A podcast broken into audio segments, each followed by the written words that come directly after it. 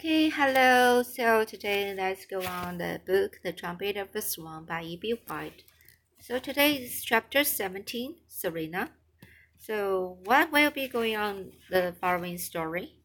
And let's get started. So after Stone, the Serena, the Serena was still exhausted and very mossy, so Louis stayed away from her. Ruth said, Louis thought, I will just wait. When in love, one must must take risks. But I'm not going to risk anything with the bird who is too tired to see straight. I won't hurry, and I won't worry. Back home on Upper Red Rock Lake, I was without a voice. She ignored me because I could not tell her of my love. Now, thanks to my brave father, I have my trumpet through the power of the music, I will impress her with the intensity of my desire and the strength of my devotion. She will hear me say, Coho! I will tell her I love her in a language anybody can understand, the language of music. She will hear the trumpet of the swan, and she will be mine. At least, I hope she will. Usually, if a strange bird appeared on Bird Lake, one of the keepers reported its arrival to the head of, to the headman in charge of birds, whose office was in the bird's house. The headman would then give the order to have the new bird pinioned, have one of its wings clipped. But today the keeper, who usually tended the waterfowl, was sick with the flu and had not come to work. Nobody noticed that a new trumpeter swan had arrived. Serena was being very quiet. Anyway, she was not attracting my atten any attention.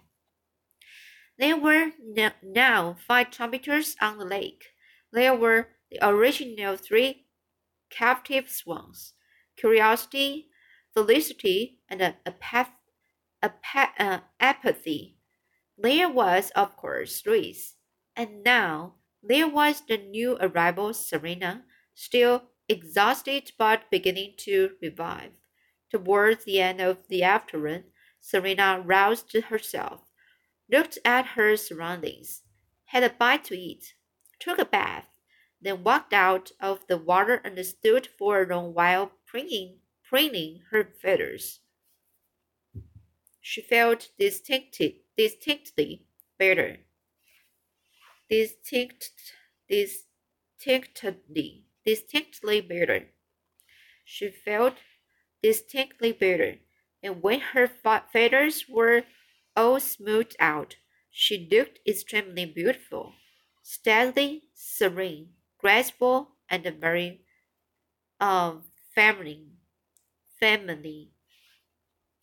Louis trembled when he saw how truly lovely she was. He was again tempted to swing over and say "Coho" and see if she remembers him, but he had a better idea. There is no hurry, he thought. She's not going to leave Philadelphia tonight. I will go to my job, and when I get back from work, I shall abide near her all through the night. Just at daylight, I will awaken her with the song of love and desire.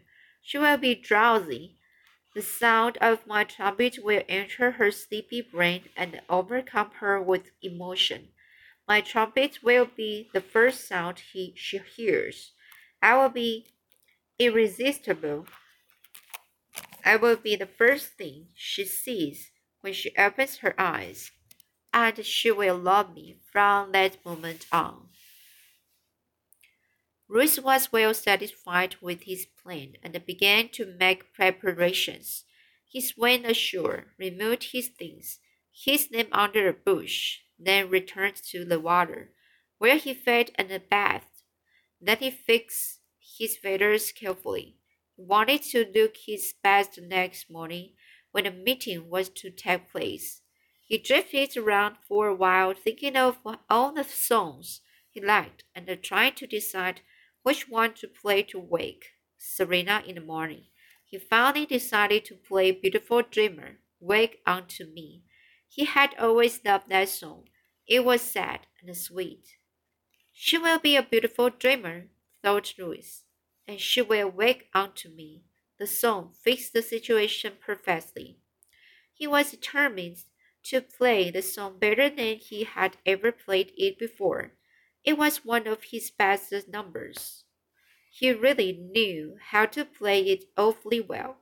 Once, when he played it at one of his Sunday concerts, a music critic from a Philadelphia newspaper heard him. And next morning, the paper said, Some of his notes are like jewels held up to the light.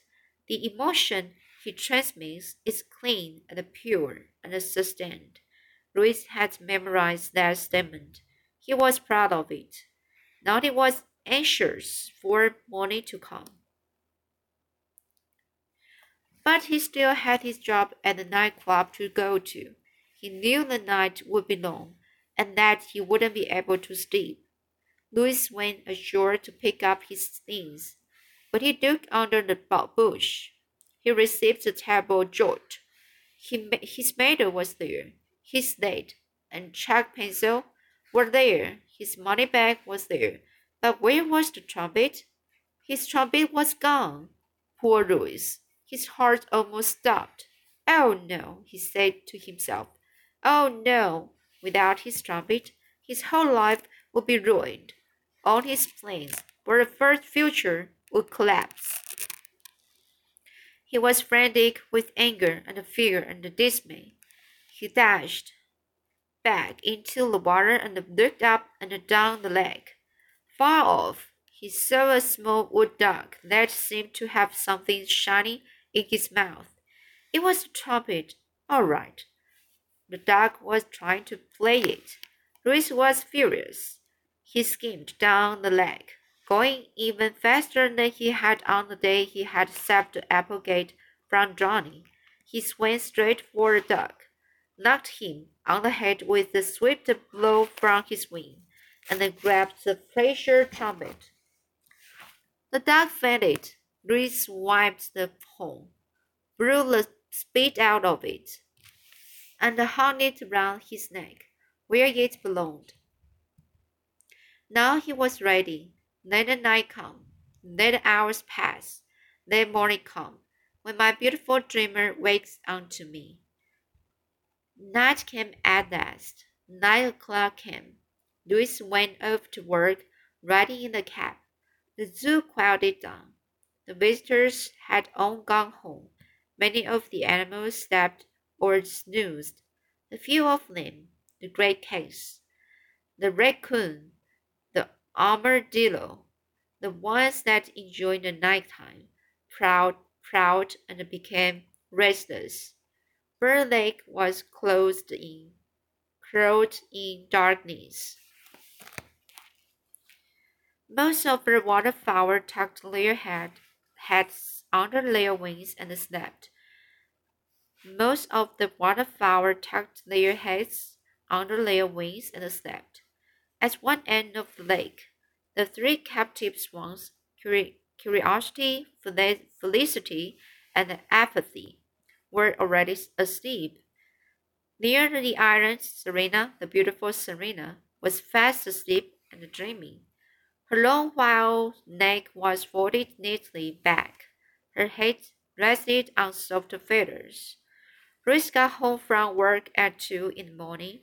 He flew in over the low fence and splashed down near Serena, making as little noise as possible. He did not try to sleep.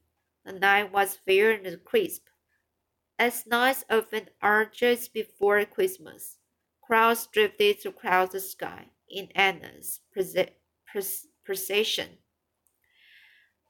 partially hiding the stars.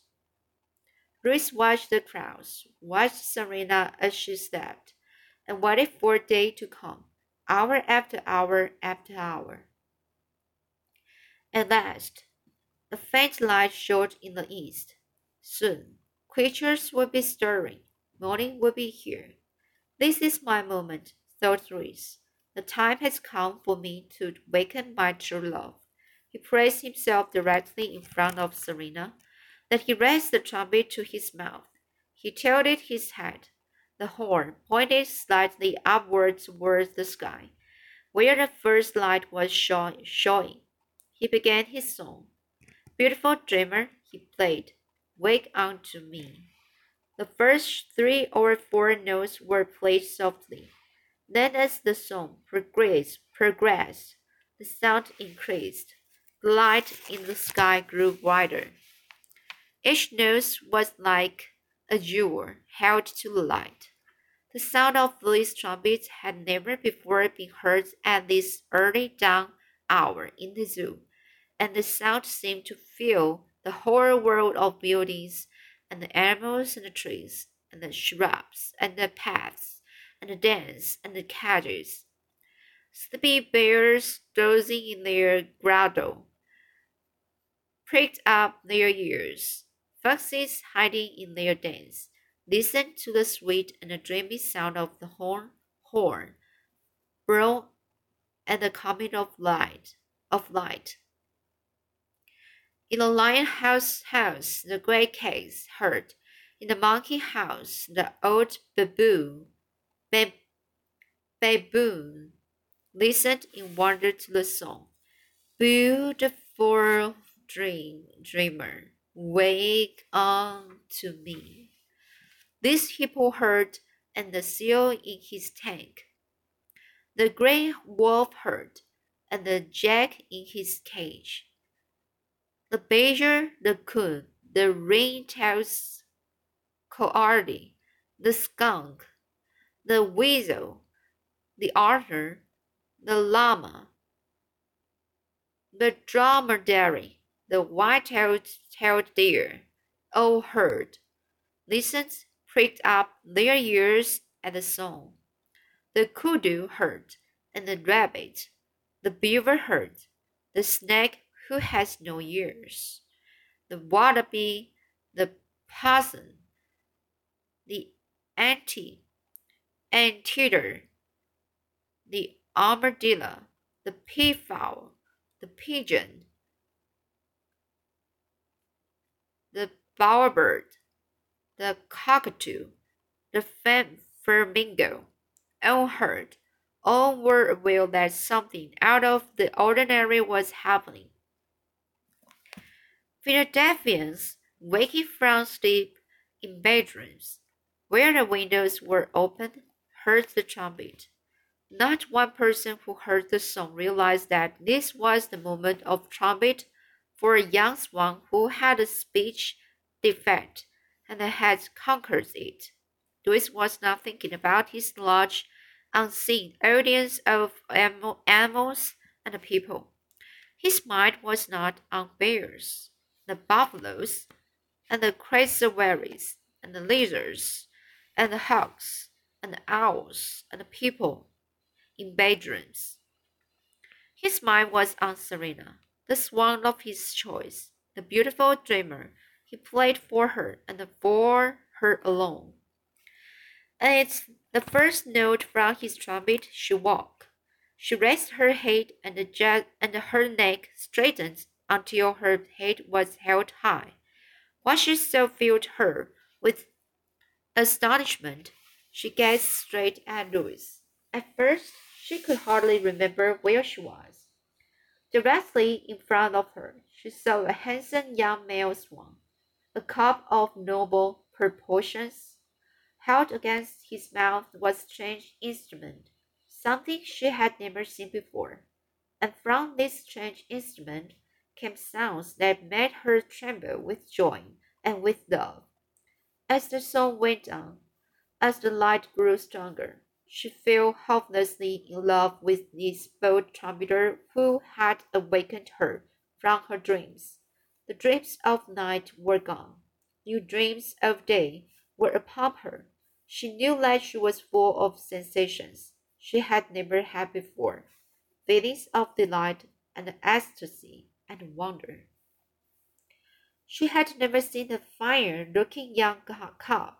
She had certainly never seen any with so many per personal possessions, possessions around his neck, and she had never been so thrilled by a sound before in her whole life.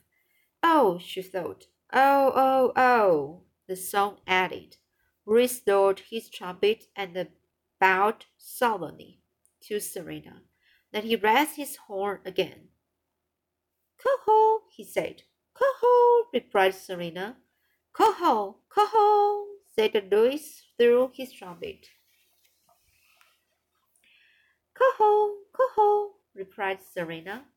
Each, of, each felt drawn to the other by a mysterious bond of affection. Reese swung once rapidly around Serena.